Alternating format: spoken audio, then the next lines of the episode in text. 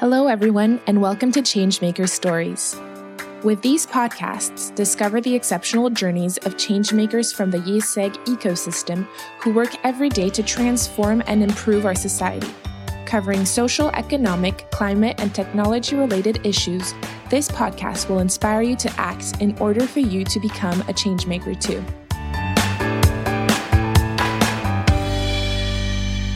Hello, everyone. Today we are going to discover a whole new way of becoming a change maker thanks to Olivia, a former IESEG student who also studied international relations. She is from Belgium and currently works in Geneva at the headquarters of an NGO that mediates and solves international armed conflicts. So, thank you so much, Olivia, for taking the time to talk to us about this very interesting subject, as well as your career path. And could you start off by telling us a bit more about the HD organization and what's the main focus of this NGO? Hi, Victoria, and thank you very much for having me.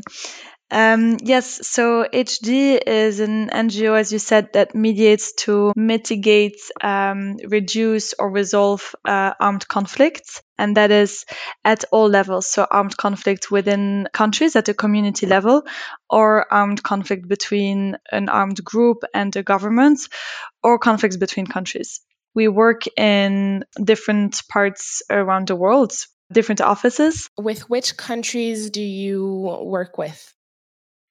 I work um, on Syria, uh, so I focus on on Syria, and we we have projects around the world. Um, so, for instance, in Francophone Africa, Asia, Eurasia, and the Middle East and North Africa. More generally, the organization, what are the different stakes that they have to deal with? And then, more specifically, what are the stakes that you have to deal with in Syria? So um, the stakes that we deal with generally are when there's an armed conflict um, that you have you have different avenues to try to address the conflict or or to mitigate its impacts. And so the traditional avenues are, let's say, through um, diplomacy, so international diplomacy, and also through the UN or big NGOs. Uh, we, as an as a small NGO, we try to address the gaps in those uh, peacemaking processes. Um, so we try to come in where other actors are limited by, for instance, um, protocols, uh, bureaucracy, um, red lines because of political reasons, uh, etc. So we as a small NGO look at then what are failures in the systems uh, or what are opportunities as a mediation organization to come in and to mitigate or to help prevent or solve some of, of these conflicts. So in terms of stakes, uh, I hope that answers the question. Um, yes. But so we, we, we deal, of course, with the conflict in itself is very um, complex and multifaceted, right? So we deal with very different issues depending on the context. So it can range from, for instance, climate considerations and their impact on uh, on local tensions, even uh, issues within local justice systems, and for instance, conflict between informal versus formal justice sector mechanisms and how this is fueling um, local tensions and then potentially conflicts, or of course, interstate dynamics, uh, which are increasing the risks of war or conflict. So it's it's very diverse, and what I think is is very interesting in mm-hmm. our work is that we look at all of that. We were talking about the stakes beforehand, so maybe could you give us an example of a stake that um, that you had to deal with either in Syria or in another country, and how how you solved that stake at your level? So some of the things that we look at um, when it comes to Syria are um, community level uh, tensions. And so um, we try to support the development of um, local mediation mechanisms where we aim to, to support local actors um, in their in their mm, leading mediator role capacity, let's say, uh, for the longer term. And I think this is one of the interesting areas that um, I value a lot in our work is that we have this sustainable approach to what it means to um, to help reduce um, the risks of, of violence and conflict. So we're not coming in as, you know, this Western based organization who's going on the field and aims to resolve all the conflicts mm. for the local communities, right? I think this is very important is that we have this sustainable mindset that we we try as best as we can to support local mechanisms, um, local community leaders.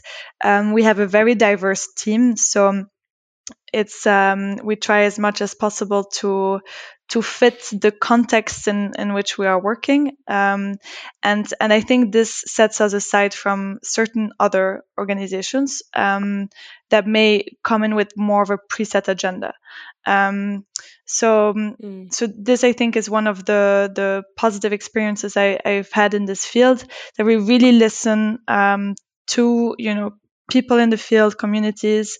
Um, there's it's it's a bottom up approach to local mediation um, and not a uh, top down driven um, approach. So that would be one of, of the positive experiences I've had.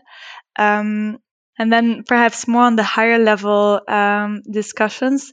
Um, what I have found really fascinating in this job is that it's a mix between um, the psychology of the individual um, and the geostrategic dynamics going on a, at a very high level. But that in the end, it always comes back again to that question of um, who is in the individual. And so when we talk, right. be it with uh, armed groups or governments, it's always always about the that human connection and, and the, the nature of our relationships um, how how our interlocutors are being viewed by uh, their colleagues, uh, the groups, the dynamics within the group, and it's it always comes back to the very um, basic uh, tr- truths of of being uh, of being linked, um, you know, through of of of being in a room with people and having those dynamics that you see in in all contexts. Hmm. And so, what are your missions, like day to day missions and tasks? Um, so, um, I'm part of the management team, which is who is based in uh, in Geneva, um, and so um, it's mm-hmm. very diverse. It includes project management, um, uh, thinking about strategy, um, following up with donors, following up with partners. Um, we we go to the field um, to to to meet with with our um, consultants, partners, interlocutors. Um, we invite interlocutors to Geneva. Um, so yes, it's a very diverse uh, set of tasks. So, and how do you cope with all this personally on a personal level? Because I imagine that all these um, situations and armed conflicts can affect you. How do you cope with this?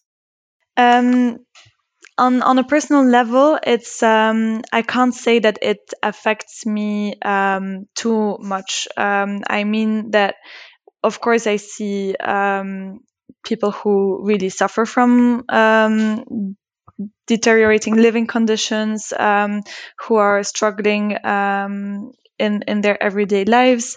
Um, I mean that we're we're in touch with with local communities, um, and then some of my colleagues um, take many more risks. So I'm I, am i am always very aware of the privilege of the situation I'm in. Right, I I'm based in Geneva. It's um it's a very comfortable life here. So I really um, am feeling that privilege um, a lot. Um, and and I, I choose to focus on that rather than to think of how the work may negatively impact me. I'm because for for me, what I I really I, I'm fascinated by what I do. Um, I, I like working towards something where I hope to have an impact. Um, and, and that in itself for me is um, giving value to my job and, and, and what I do. Um, I think, okay, if I have to think in terms of negatives, then maybe one negative is that I have a lot of conversations with my parents who are not very happy with what I do because they are sometimes a bit concerned about my safety, but that's also because they don't really know the situations I'm in. And yeah, and when you're in the yeah. situation, then it, it feels very different but it's also a very uncommon career. How did you end up working at HD and what pushed you to choose this career path? So um, I studied first um, in Belgium. I studied business economics, and then I, during my studies, already had two um, elements that I was quite interested in, and one was um, psychology because uh, I had taken a lot of elective uh, courses in psychology, and the second one was um, international relations because I had started doing Model United Nations uh, competitions, and um, I didn't really know what to do with those two because you know it didn't really feature in in in, in the possible career paths to do conflict mediation, um, and so because I didn't know at that time what to what to do, and I was looking at, at mm, different options, I came across the um, the new master's program at that time in negotiation at IESEG, which I thought had a very interesting mix of um, courses and, and, and topics that I was at that time very interested in. So I followed the master's program. Um, in in Paris, and then uh, during um, that master, we had classes on conflict resolution. And I still remember when I was sitting in class, and uh, the professor was explaining how uh, some people have this. Um, sensitivity to conflict or tensions and that this is a useful uh, a useful skill to have in, in that sector and i could i could really relate to that and i found it fascinating and and so was yeah it was that course um, and and then some other um, um, courses as well that that led me to think well this is something i want to pursue and how did you end up working at HD? Uh, so it's a it's a very niche sector, and there are not a lot of actors. Um, so in terms of uh, private diplomacy organizations, I mean, so um, if you want to go through the more traditional diplomacy or then the big NGOs, of course, you have many more options. But I, I uh, quickly identified um, HD as being um, one of the, the uh, leading organizations in that field and so that that was my objective to to work with HD. Congratulations, now you're there. Could you maybe give us a couple of tips or maybe theories that you use daily so that we can try to do some mediations at our level? Yes, so actually, I will come back to my IESEG uh, classes for that.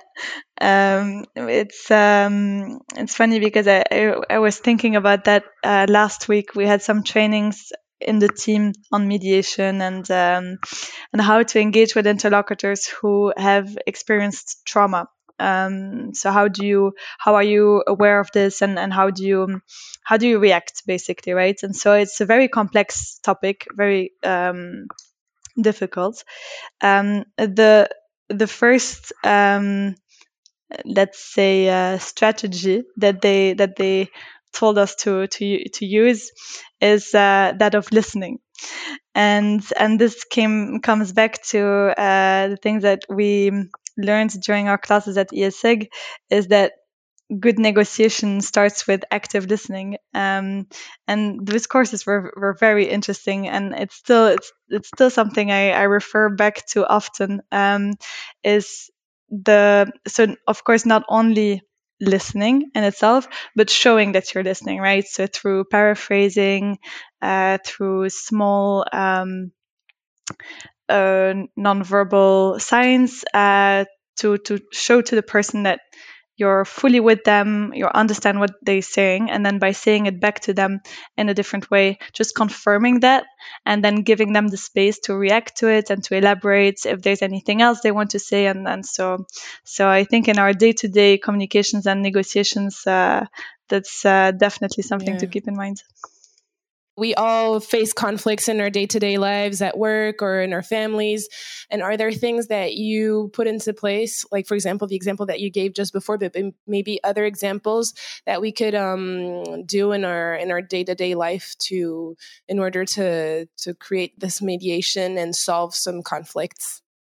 I'm i'm a bit torn because when you say it in this way it makes you know, it almost gives the impression that we're always solving conflicts and that we're this like super, super Superman kind of profiles, right? Which is not the case at all, actually.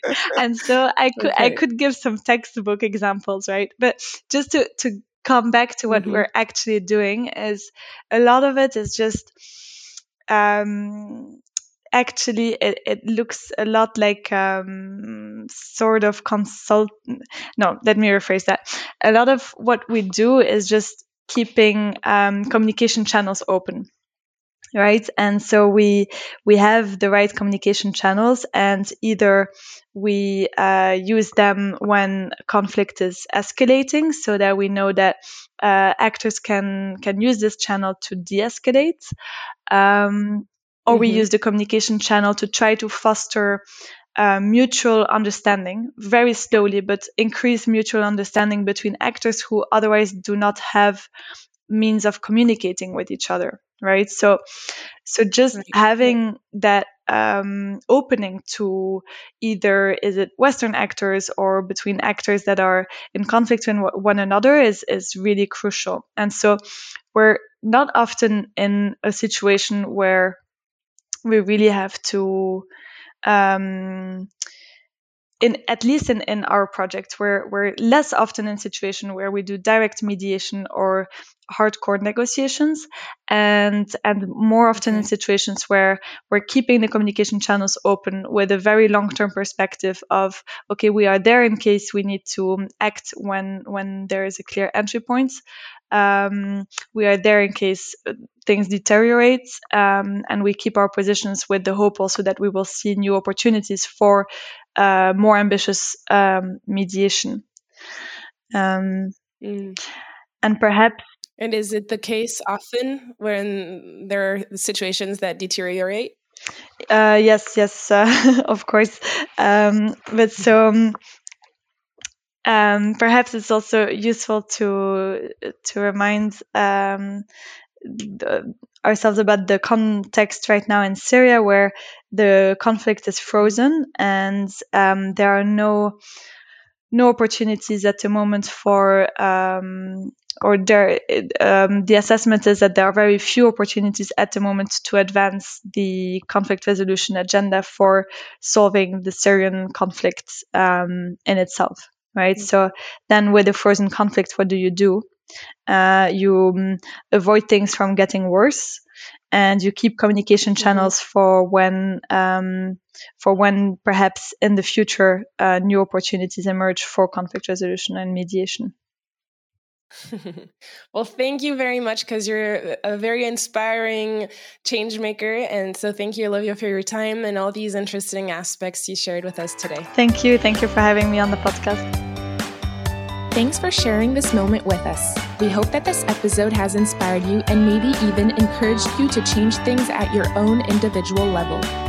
Changemaker Stories is available twice a month, in French at the beginning of the month, and in English mid month so stay tuned and subscribe to our channel. Changemaker Stories is a IÉSEG School of Management and IÉSEG Network podcast produced by ECO Studio.